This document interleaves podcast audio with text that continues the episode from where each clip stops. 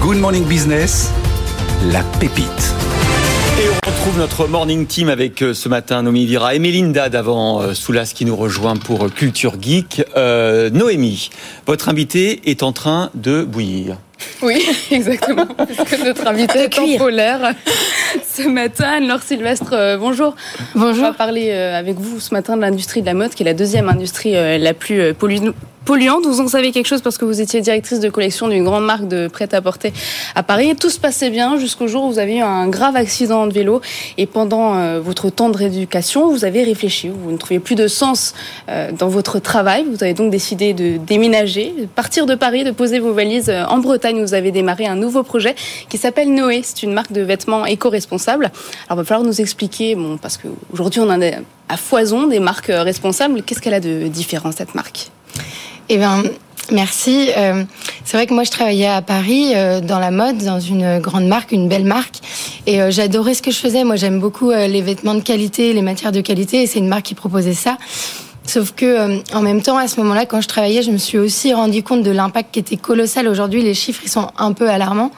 Euh, selon l'ADEME, si on continue les courbes de consommation actuelles, en fait, d'ici 2050, la mode, ça représentera un quart des émissions de CO2 au niveau mondial. C'est énorme. Énorme. C'est- aberrant, en fait. Et du coup, moi, j'ai eu envie de créer cette marque pour agir, pour transformer, euh, enfin, à mon échelle, l'industrie de la mode. Et du coup, Noé, c'est très simple. En fait, l'ambition, c'est de créer des vêtements de qualité qui sont faits localement en France et au Portugal euh, et qui sont faits euh, avec euh, l'ambition de d'avoir le moins d'impact possible sur l'environnement. Un de vos arguments, c'est de dire que vous transportez à la voile par, par bateau, mais si c'est fait en France et au Portugal, pourquoi vous prenez pas le, le- le train, quoi, tout simplement? Eh ben, en France, ça va être justement, c'est un des axes qu'on aimerait développer, ça va être le train.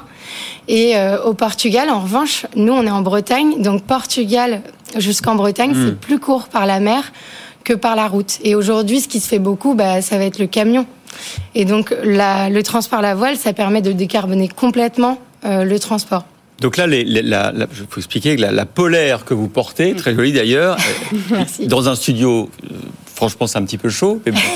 Euh, vous êtes ambassadrice de votre marque et vous l'avez donc transportée celle-ci par euh, par voilier. On avait déjà eu des une start-up qui Ouais. transportait du Chocolat. depuis euh, l'Amérique du Sud en cargo voilier. Vous donc, c'est depuis le Portugal. Vous avez déjà fait un premier acheminement parce que on commande, on précommande vos articles, hein, c'est ça? Tout à fait. En fait, nous, on fonctionne sur un système de précommande. Ça nous permet à la fois de pas gaspiller. En fait, on va produire ce dont il y a besoin et aussi bah, d'anticiper le transport à la voile, à quel moment à peu près on va pouvoir le faire. Ouais. Euh, et puis, on est dans une démarche de, de slow fashion, c'est-à-dire que si euh, je voulais devenir Amazon, Amazon demain, euh, ce serait difficile de, de faire du transport à la voile parce qu'il faut des acheminements tout le temps. Alors que là, moi, je vais avoir trois capsules par an. Et donc, du coup, c'est facile d'anticiper de les transporter à la voile. Oui, sauf que si vous me livrez la polaire l'année prochaine, quand même, ça me fait, ça me fait loin, quoi. Tout à fait. En fait, euh, Faut savoir On être dire- patiente. Oui, mais là, bon. quand on travaille dans la slow fashion, l'idée c'est de de vraiment apprendre à ralentir et c'est aussi ce dont on a besoin. Ouais. Euh, et donc nous, ce qu'on dit à nos clients, c'est par exemple là, vous allez précommander, on va avoir des, des précommandes en avril, d'avril à juin. Et donc si vous précommandez en avril, le délai il va être à peu près de trois mois. Ouais. Et vous aurez une belle polaire, euh, Laure. Pour l'hiver prochain. Noémie. Noémie. En même temps, pour le printemps ou l'été, Non. c'est pas très utile.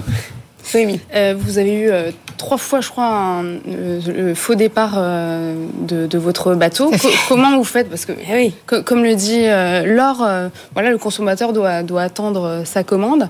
À terme, est-ce que vous pensez que ce, ce modèle est, est viable? Tout à fait. En- oui, oui. En fait, nous, on a eu trois faux départs parce qu'on est parti en plein hiver euh, en décembre et que du coup, euh, il y avait une tempête. Donc, euh, c'est ça aussi. Enfin, en fait, c'est un peu ça le message, c'est euh, faire passer les contraintes avant, à- environnementales avant les contraintes euh, business. C'est-à-dire qu'aujourd'hui, vous commandez une polaire. L'idée, c'est qu'elle dure dans le temps et que vous la gardiez des années.